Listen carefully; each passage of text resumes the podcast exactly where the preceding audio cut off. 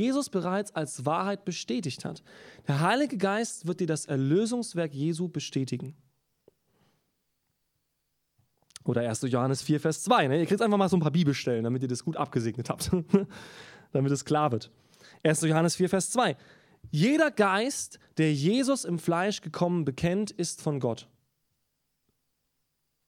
Und jeder Geist, der Jesus im Fleisch gekommen nicht bekennt, der ist nicht von Gott. Das heißt, der Geist Gottes, ganz starke Betonung im Neuen Testament. Nicht neue Offenbarung, sondern Bestätigung von Jesus. Okay? Das ist ganz, ganz wichtig. Wenn du erwartest, dass Gott zu dir spricht, studier die Evangelien und frag Gott, wie kann dieses Wort in meinem Leben lebendig werden? Ich habe vor kurzem wieder einfach mir vorgenommen, mal nur die Evangelien zu lesen. Ne? Einfach wirklich mal auch, ich habe mir ein Evangelium mal am Stück genommen. Einfach mal Zeit genommen, am Stück gelesen. Das ist so schön. Das ist wie so ein Kinofilm, ne? Wie wenn man den Jesus-Film so zu Hause anguckt. Einfach mal das Evangelium zu lesen. Es gibt zwei Arten von Bibellesen. Es gibt ein, ein schnelles Lesen und ein meditatives Lesen. Ne? Beides empfehle ich. Es ist beides gut. Aber man sollte seinen eigenen Typ kennen. Wenn du so bist, dass du immer nur einen Vers liest und dann ganz lange drüber nachdenkst, super, dann würde ich dir empfehlen, lies mal ein paar Kapitel, denk währenddessen nicht drüber nach, schlag die Bibel zu und denk dann nach, was Gott angesprochen hat durch diese Texte. Das hilft manchmal auch, um mehr Kontext zu erfassen und weil Gott dadurch anders spricht. Und wenn du aber sagst, oh nee, ich lese da drüber und oh, ich will mir jetzt nicht so viel Gedanken machen, dann nimm dir doch mal einen Vers Lies den, lies ihn nochmal, lies ihn nochmal. Und dann denk mal drüber nach. Einfach mal 15 Minuten. Einfach deinen persönlichen Typ kennen. Beides ist wichtig. Also es bringt wirklich viel. Das empfehle ich ganz, ganz stark, weil ich das wenig von Christen höre. Lies die neutestamentlichen Briefe mal am Stück. Wirklich mal hernehmen. Römerbrief, okay, das ist jetzt ein relativ langer Brief, gibt kürzere Briefe. Lies einfach mal einen Brief am Stück. Erster Timotheusbrief zum Beispiel oder zweiter Timotheusbrief. Super, die sind von der Länge her gut.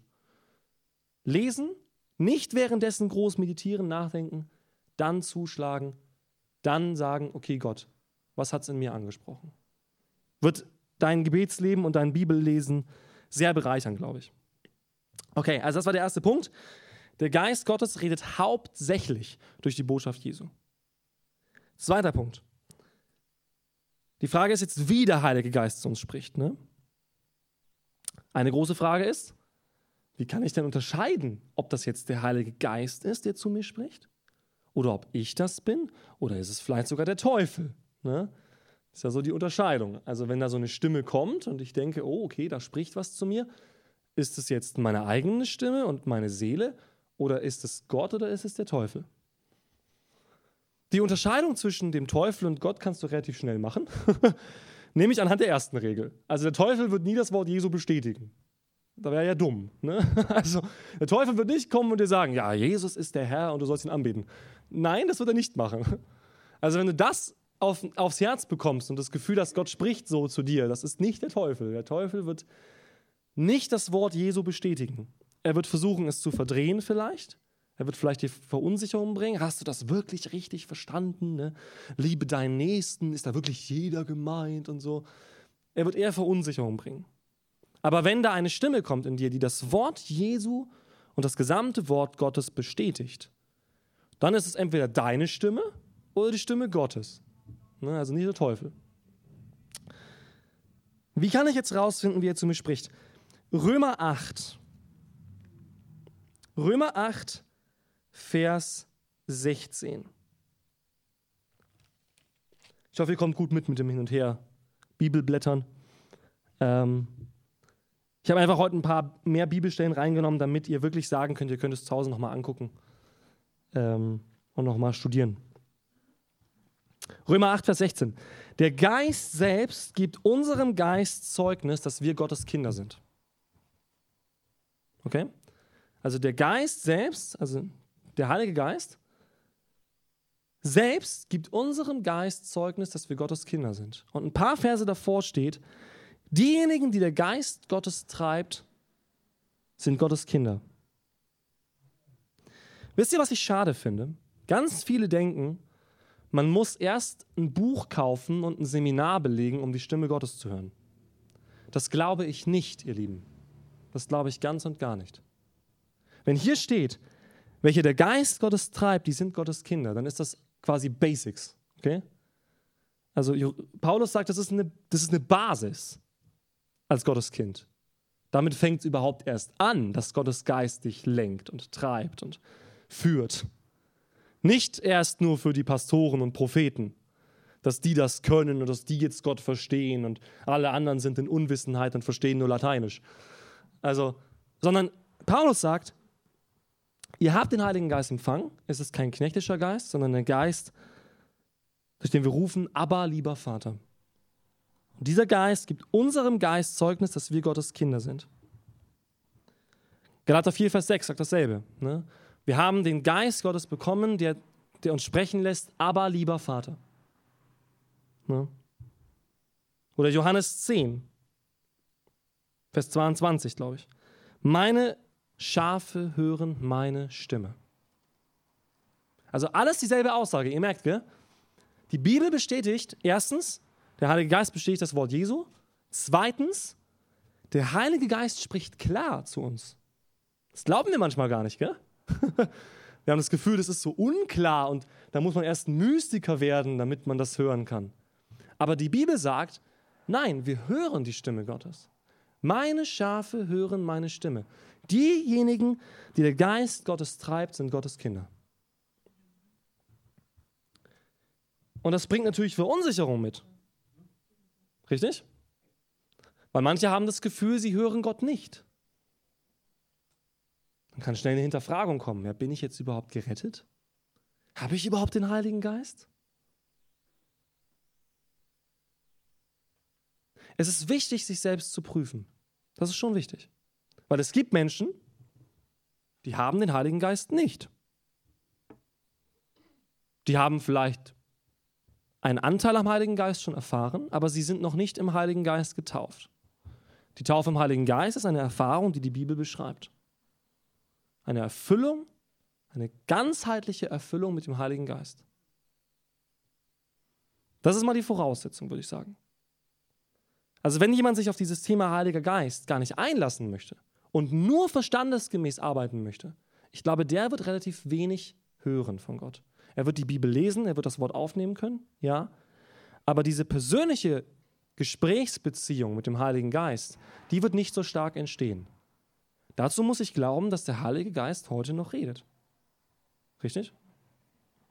Wenn ich nicht erwarte, dass Gott zu mir spricht, er kann trotzdem zu mir sprechen, aber dann werde ich ihn ein Stück weit blockieren. Ich muss also wirklich glauben, ja, ich habe den Heiligen Geist empfangen, ich bin im Heiligen Geist getauft und dadurch höre ich Gott.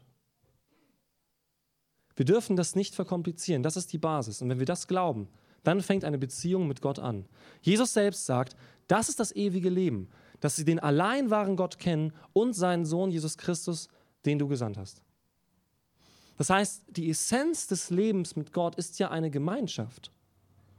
Nicht eine Theologie, nicht ein System, nicht ein Bekenntnis, sondern die Essenz des ewigen Lebens ist eine Beziehung. Die Bibel spricht im Alten und Neuen Testament immer wieder das Wort erkennen an in Bezug auf Sexualität. Sehr interessant. Ne? Er erkannte seine Frau zum Beispiel. Und dieses Wort erkennen ist ein ganz intimes Wort.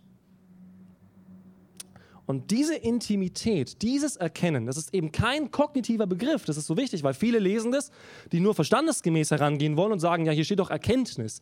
Ja, aber hier geht es um eine intime Erkenntnis, wie zwischen einem Mann und einer Frau. Ich meine, mit seiner Frau oder mit seinem Mann zu schlafen, ist keine Sache der Kognition. Ja? Das würde einiges blockieren. Ja? Das würde die Essenz von dem etwas rausnehmen. Und so nehmen einige Christen die Essenz aus ihrer Beziehung zu Gott heraus. Weil sie eigentlich sagen, ich will mit meinem Verstand kontrollieren, was mein christliches Leben bedeutet. Der Verstand ist gut und wichtig. Ich bin auch ein Verstandestyp. Aber ich muss meinen Verstand Gott unterordnen. und muss ihm sagen, Herr, ich will, dass du zu meinem Verstand sprichst, aber durch deinen Geist. Aber ich will auch, dass du zu meiner Seele sprichst, durch deinen Geist. Ich will, dass du in meine Situation hineinsprichst, durch deinen Geist. Nun, man könnte sich jetzt die Frage stellen, okay, ihr sagt vielleicht, die ersten beiden Dinge, die erfülle ich, ja, also Evangelium kenne ich, ich lebe mit Gott, ich lese die Bibel, ich, ich kenne die Worte Jesu und ich bin mit dem Heiligen Geist getauft. Aber vielleicht hast du immer noch das Problem, dass da irgendwie noch nicht so der Funke überspringt in deinem Gespräch mit Gott. Dann kommt der dritte Punkt. Du musst empfänglich sein. Das ist der härteste Punkt heute. Weil ich glaube, da mangelt es den meisten. Ich lese mal was vor. Hebräer 5, Vers 11. Darüber hätten wir noch viel zu sagen. Aber es ist schwer, weil ihr so harthörig geworden seid. Ihr, die ihr längst Lehrer sein solltet, habt es wieder nötig, dass man euch Anfangsgründe der göttlichen Worte lehrt. Und dass man euch Milch gibt und nicht feste Speise. Wem man noch Milch geben muss, der ist unerfahren im Wort der Gerechtigkeit, denn er ist ein kleines Kind. Feste Speise ist für die Vollkommenen, die durch den Gebrauch geübte Sinne haben und Gutes und Böses unterscheiden können. Ich möchte immer eine Analogie geben ähm, in Bezug auf diese Empfänglichkeit. Dein Körper nimmt Dinge auf, indem du isst und trinkst, richtig? Was mit den Dingen in deinem Körper passiert, ist nicht mehr deine Sache. Das kannst du wenig kontrollieren. Worauf es ankommt, ist, was du zu dir nimmst. Ne? In Bezug auf die Ernährung. Also was du zu dir nimmst, das wird in dir verarbeitet. Okay? Wie ist es bei der Seele? Jesus sagt, das Auge ist das Tor zur Seele. Das, was wir aufnehmen mit unseren Sinnen, das, was wir hören, sehen, erfahren, wird unsere Seele beeinflussen. Jesus sagt zwar, dass die Ergebnisse trotzdem aus unserem Herzen kommen, dass wir eine Entscheidung haben, wie wir dann damit umgehen, ja, aber dass wir das aufnehmen und dass es in uns verarbeitet wird, das ist Fakt. Also du kannst nicht erwarten, dass du dir jeden Tag, keine Ahnung, Schmuddelfilme reinziehst oder so und dass es dich nicht beeinflussen wird. Es wird dich beeinflussen. Du musst dann lernen, damit umzugehen. Du musst dann lernen, vielleicht Stops zu setzen. Du musst Heilung erfahren. Ja? Du kannst immer noch entscheiden, ob du damit zu Gott gehst oder nicht. Aber was du aufnimmst, wird dich beeinflussen. Definitiv. Nun, meine Kinder sind gerade in so einer Phase, dass sie das Essen kritisch bewerten. Teilweise. Also meine, meine Kleinste, die trinkt noch Milch und kriegt jetzt noch so ein bisschen Brei dazu. Die ist ja relativ, relativ unanspruchsvoll. Aber so meine anderen Kinder, die haben gerade alle gleichzeitig den Tick bekommen, dass sie jetzt das Essen kritisieren. So. Und ich habe ja, also neben meiner Kleinsten noch weitere vier Kinder. Und wenn dann da vier Kinder am Tisch sitzen und jeder will halt was anderes, gell? Ja, das wird dann schwierig. Und dann sagt der eine, ja, also ich esse nur die Beilage. Ne? Und der andere sagt, ich möchte ich möcht die Nudeln, aber ohne die Soße. Und ich möchte nur das Fleisch. Und wenn die das dann machen, obwohl wir es meistens nicht erlauben, sie müssen eigentlich alles essen, jedenfalls von allem ein bisschen. Wisst ihr, was dann passiert? Dann kommen sie nach kurzer Zeit und haben wieder Hunger. Weil sie einfach dann auch davon, von dieser einen Sache, nicht übermäßig viel essen wollen. Also die wollen einfach dann nicht trockene Nudeln drei Teller essen. Ne? Dann essen sie das zwar, ihren Teller Nudeln, ohne Soße und ohne Fleisch und ohne Salat und meistens auch ohne, ohne Besteck. ja. Und, und dann kommen sie nach kurzer Zeit und sagen, wir haben wieder Hunger. Genauso ist es bei uns auch. Genauso geht es nämlich nicht nur mit unserer Seele und unserem Körper, sondern auch mit unserem Geist. Ich erlebe sehr, sehr viele Christen, die satt geworden sind. von falschen Dingen. Wisst ihr, ich, ich gehe zum Beispiel gern zu McDonalds. Also wirklich sehr gerne. ich habe mir angewöhnt, das nicht zu oft zu machen. Ja. Ähm, aber wenn man sich jetzt nur von McDonalds ernähren würde, okay, da wäre man auch satt. Ich kann so viel McDonalds in mich reinstopfen, bis ich ein Sättigungsgefühl habe. Aber ob es mir dann gut geht, ist die andere Frage. Es gibt viele Christen, die sind zwar satt, aber denen geht es nicht gut. Es gibt viele Christen, die sind zwar satt, aber das heißt nicht, dass sie das leben, was Jesus möchte. Es gibt viele Christen, die sind zwar satt, aber das heißt nicht, dass sie es verstanden haben. Und ich erlebe zu viele Christen, leider. Und das ist für mich eine Warnung an mich selber, weil ich das nicht machen möchte. Ich erlebe zu viele Christen in verschiedensten Gemeinden. Leider besonders im freikirchlichen Kontext, habe ich das Gefühl, sind viele Christen oft unbelehrbar. also ich habe mich oft mit Landeskirchen schon an den Tisch gesetzt und da hat man sich gut ausgetauscht, gell? auch weil man einfach vom anderen wenig wusste. Aber so bei Freikirche habe ich oft das Gefühl, da gibt es teilweise solche Dogmatiken und die Leute haben das Gefühl, wir müssen gar nichts mehr lernen. Und wir haben die Fülle an Erkenntnis und wir leben den Auftrag Jesu und wir haben die Liebe, die Gott von uns möchte und so weiter. Und ich sehe das halt nicht. Ich sehe das halt dann nicht bei ihnen. Also ich sage, okay, das, ich sehe eure Liebe nicht in der Art und Weise. Teilweise, ja. Oder ich sehe eure Erkenntnis teilweise nicht so. Also ihr beschäftigt euch einfach nicht mit anderen Erkenntnissen. ja? Ihr klammert das aus. Aber es gibt da auf eure Theorie noch drei weitere Antworten. Ne? Und Leute, die das anders glauben als ihr, was, was macht ihr damit? Grenzt ihr sie aus? Oder denkt ihr, ihr habt alle Wahrheit? Oder? Es gibt, glaube ich, zu viele Menschen, die entweder aufgeben, weil sie denken, sie werden nie weiterkommen, oder Menschen, die sagen, ich bin schon angekommen, ich brauche nicht mehr. Ich habe als Jugendlicher vielleicht schon gut mit Jesus gelebt, habe da auch tolle Sachen gemacht. Und jetzt, jetzt ich habe ja schon die Bibel genug gelesen, ich kenne jedes Predigtthema, kenne das alles schon. Ja? Jetzt warte ich auf meine Errettung. so gefühlt, ne? Was für ein trauriges Leben, oder? Also wirklich, da will ich frei nicht hinkommen. Also, wenn ich lese, wie, wie, wie Paulus oder die Apostel oder auch andere, andere große Männer und Frauen Gottes bis ins hohe Alter Gott gesucht haben und ihm gedient haben und, und gesagt haben, ich möchte bis zu meinem letzten Atemzug Gott verherrlichen. Ja? Und ich kann Gott nur verherrlichen, wenn er mich weiter heiligt.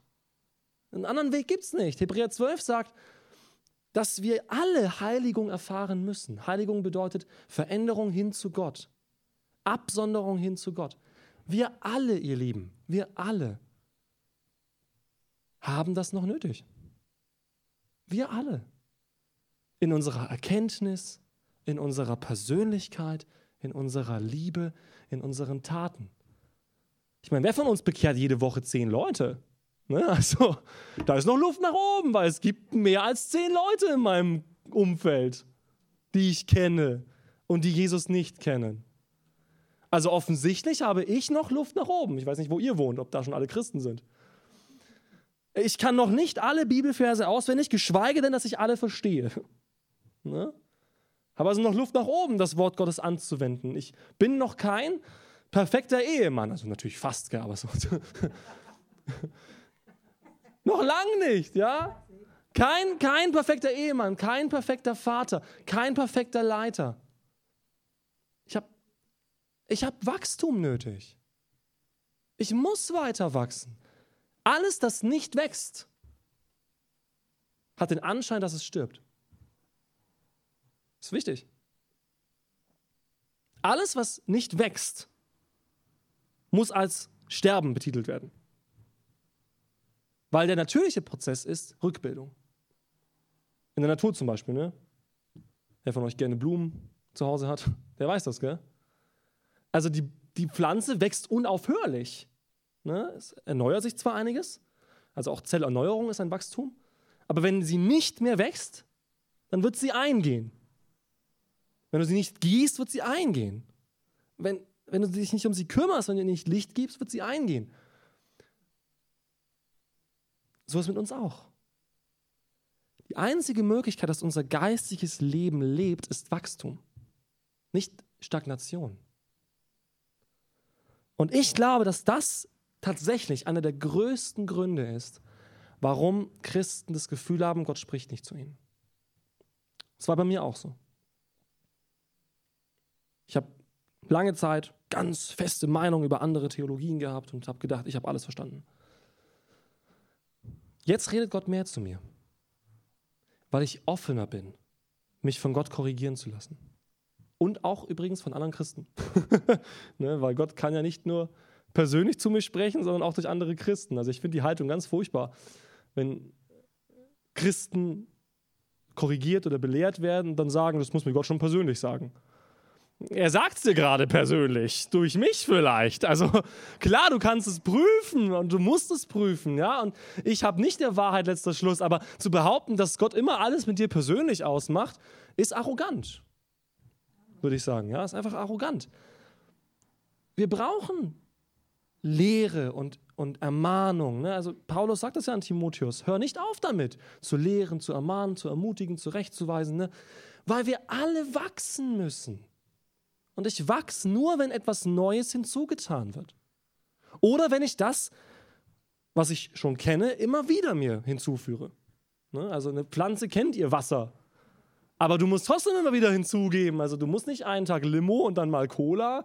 Also das ist nicht gut sondern auch diese Beständigkeit zu sagen, ja, ich möchte weiter das Wort Gottes aufnehmen.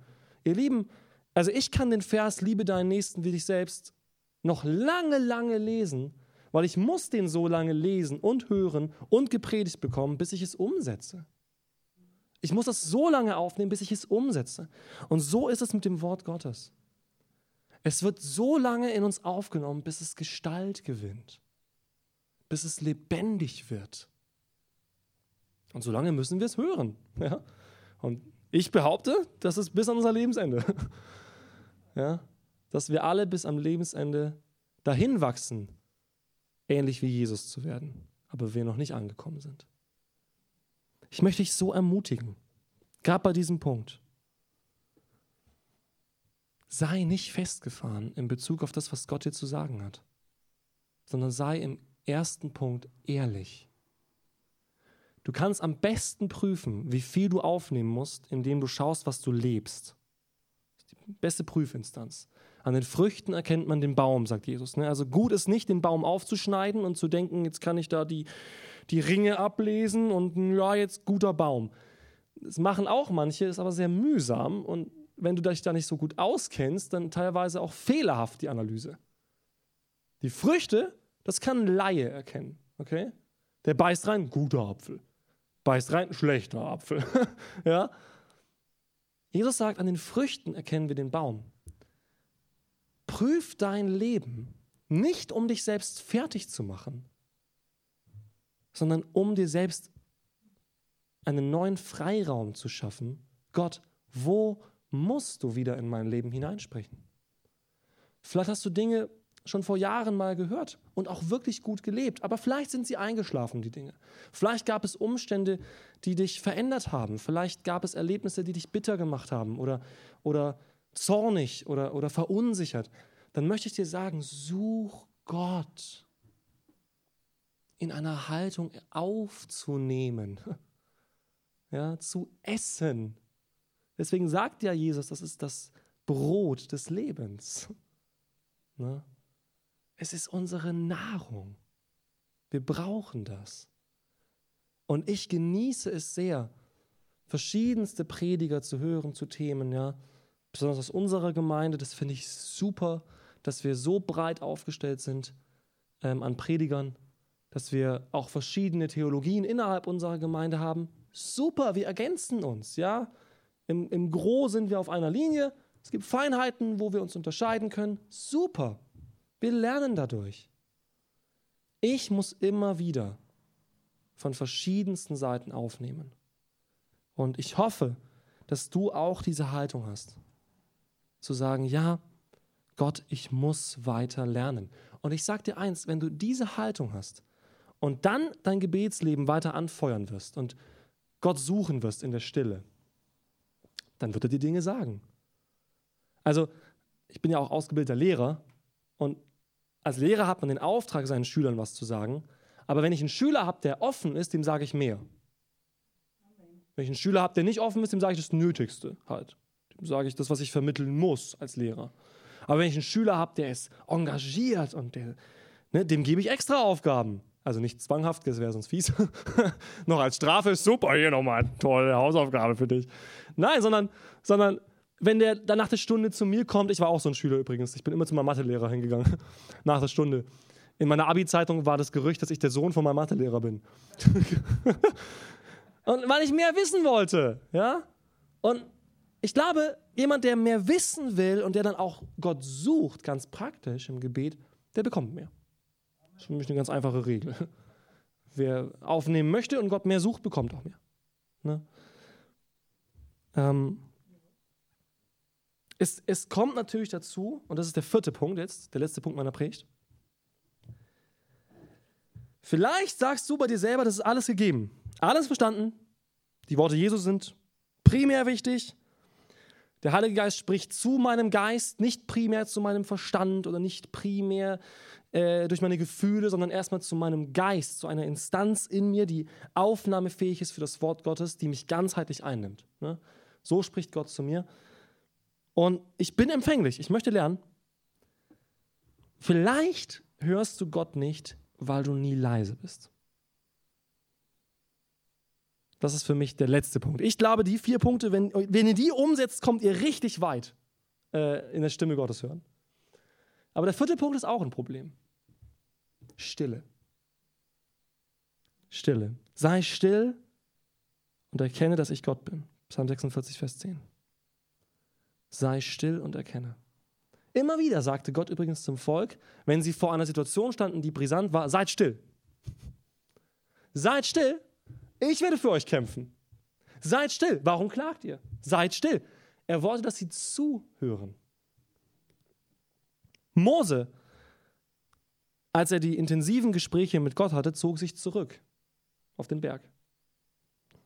Elia fand Gott in der Stille, in einer einsamen Höhle, in einem ruhigen Wind.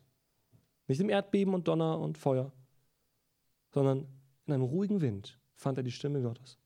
Jesus selbst zog sich immer wieder zurück, obwohl er was zu tun hatte. Also Jesus hatte genug zu tun. Er zog sich zurück, ließ alles hinter sich, die Leute waren empört. Warum? Er muss doch für uns da sein. Nein, er zog sich zurück und betete. In der Stille, alleine, ohne seine Jünger. Teilweise mit seinen Jüngern, aber sehr, sehr oft ohne einen anderen Menschen. Hast du diese Zeiten? Ich sage dir eines, wenn du die Zeiten nicht hast, dann versucht Gott vielleicht manchmal dich zu unterbrechen. So, äh, äh, äh, aber wenn du ihm immer die Luft abschnürst, wann soll er reden? Er wird meiner Erfahrung nach nicht mit Donner und Poltern kommen, weil es ihm jetzt mal reicht und weil er dir unbedingt was sagen möchte. Er wird auf dich warten. Das wird er tun. Er wird auf dich warten. Wie der liebende Vater beim verlorenen Sohn. Er wird auf dich warten. Er wird dastehen, bis du kommst. Aber er ruft dich, komm zu mir.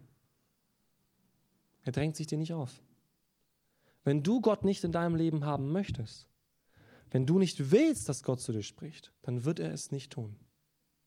Es sei denn, er muss dich zurechtweisen und dich warnen. Selbst dann kannst du ihm die Luft abschnüren und sagen, möchte ich nicht hören. Die Bibel sagt es eindeutig, du kannst die Stimme des Heiligen Geistes auslöschen in deinem Leben. Lösch den Heiligen Geist nicht aus, davor warnt die Bibel. Betrübt den Heiligen Geist nicht und löscht seine Stimme nicht aus. Wir können das tun. Man kann Christ sein und die Stimme des Heiligen Geistes in seinem Leben auslöschen, weil man Gott klipp und klar gemacht hat, ich will dich nicht hören. Ich hoffe, dass niemand an diesem Punkt ist, dass er das so entschieden hat. Aber wenn du Gott suchst, geh in die Stille und mach es genau, wie Jesus es dir vorgeschlagen hat. Geh in ein Zimmer, sei alleine, schließ die Tür Mach's dir bequem, steht nicht drin, aber so mein Rat. Mach's dir bequem und mach nichts. Viele machen zum Beispiel ihre Gebetszeit so. Ich mache mal an, wieder eine Analogie dazu. Angenommen, ähm, ich würde jetzt bei Amaryllis und Wolle anrufen, zum Beispiel, regelmäßig. Jede Woche würde ich bei euch anrufen. Und sobald ihr den Hörer abnehmt, würde ich euch voll quatschen mit dem, was ich so alles erlebt habe. Und wenn ich fertig bin, lege ich auf. Findet ihr das Gespräch interessant? Nein, gell? Also vielleicht, vielleicht ist ja was Interessantes dabei von dem, was ich erzähle, aber also ihr hättet, glaube ich, nicht langfristig Lust, mit mir zu telefonieren. Wenn ihr wisst, ich rufe an und und vielleicht wollt ihr auch was erzählen. Oder vielleicht habt ihr Rückfragen, ja? Oder denkt euch, warum? Ne? Äh. so beten ganz viele. Ja? Gebetszeit, hinsetzen. Lieber Gott, hier ist meine Dankesliste. Hier ist meine Bitteliste. Hier ist dein Lobpreis. Fertig. Und tschüss. ja? Jetzt habe ich wieder zu tun. Man sollte eigentlich seine Gebetszeit so gestalten, dass die Hälfte hören und die Hälfte reden ist. Am besten noch mehr hören als reden. so mein Tipp. Weil Jesus sagt, wir brauchen nicht viele Worte. Also viele haben das Gefühl, ihre Gebetszeit ist so leer und dann versuchen sie mehr Worte zu sprechen. Und heiligere Worte und größere Worte. Irgendwie, kennt ihr das? So eine Gebetszeit, man hat schon ernsthaft gebetet, aber irgendwie war es so kurz. und irgendwie so, war das jetzt so bedeutsam, was ich gebetet habe? Oh, ich mache es einfach nochmal. ja, und dann bist du dasselbe nochmal in anderen Worten. Jesus sagt, du brauchst nicht viele Worte. Wenn du Gott sagen willst, was dich betrübt, dann sag es ihm. Wenn du sagen willst, was dich bewegt, dann sag es ihm. Und dann sei leise. Und warte, ob er antwortet. Und wenn du dann merkst, du bist verunsichert, dann sag es ihm. Dann rede weiter mit ihm. Und dann warte.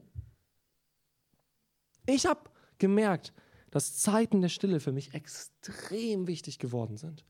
Ich bin nicht ein natürlicher Beter, muss ich gleich dazu sagen. Vielleicht bist du das auch nicht, dann brauchst du Disziplin. Sage ich dir gleich. Also, das ist leider nichts, was einfach so in deinem Leben plötzlich erscheinen wird. Gott wird es anstoßen, vielleicht heute Morgen, aber es erfordert Disziplin. Es erfordert Gehorsam. Gehorsam ist Disziplin es einfach mal zu tun. Wenn du deinen Gehorsam zeigst und deine Disziplin umsetzen willst, dann wird Gott es in deinem Leben festigen. Er wird dir helfen. Den ersten Schritt müssen wir gehen. Mach dir in deinem Leben feste Zeiten. Ich versuche halbe Stunde zum Beispiel. Halbe Stunde Stille. So mein Ziel. An manchen Tagen schaffe ich es gut, an manchen weniger. Aber das ist so das, was ich versuche. Eine halbe Stunde am Tag, nicht Gebetszeit, sondern Stille. Zeit. Und stille Zeit heißt auch nicht Bibel lesen. Am Anfang lese ich manchmal ein paar Bibelverse, aber stille Zeit für mich heißt momentan, momentan ist keine Regel für euch, gell? aber vielleicht als Inspiration. Heißt, ich setze mich in mein Zimmer, ich bin leise oder ich gehe spazieren, das mache ich auch sehr gerne, und ich sage nichts. Bis ich das Gefühl habe, ich soll was sagen. Ich sage einfach mal nichts. So wie ich, wenn ich jemanden treffe und fragen würde, Erzähl mal, was läuft bei dir? Dann höre ich erstmal zu. Ja, und so mache ich es mit Gott auch. Erzähl mal. Was läuft bei mir? ja, so, was bei ihm läuft, das brauche ich nicht fragen. Was bei mir läuft, ja? Sag mir, was du mir sagen möchtest. Und warte ich. Das ist eine super Erfahrung. Kann ich euch gleich sagen. Super Erfahrung. Weil am Anfang kommt manchmal gar nichts. Da sitzt man dran. Ja, toll. Ne? Vielleicht gibt es Tage, wo ihr euch denkt, halbe Stunde für nichts. Aber wisst ihr, was ich glaube? Alle Zeit, die wir Gott geben, ist in den besten Händen. Er wird immer was daraus hervorbringen. Immer. Immer, immer, immer, immer. Das ist ein Versprechen. Er wird immer etwas daraus hervorbringen. Weil Gott sagt, was du sähst, das wirst du ernten. Das ist ein Prinzip. Und wenn du deine Zeit nutzt, um auf Gott zu hören, wenn du das Wort Jesu glaubst und annimmst, wenn du dich ganzheitlich öffnest, nicht nur mit deinem Kopf oder nicht nur mit Gefühlen, und wenn du offen bist für Korrektur, dann wird Gott in deinem Leben sprechen. 100 Prozent. Amen.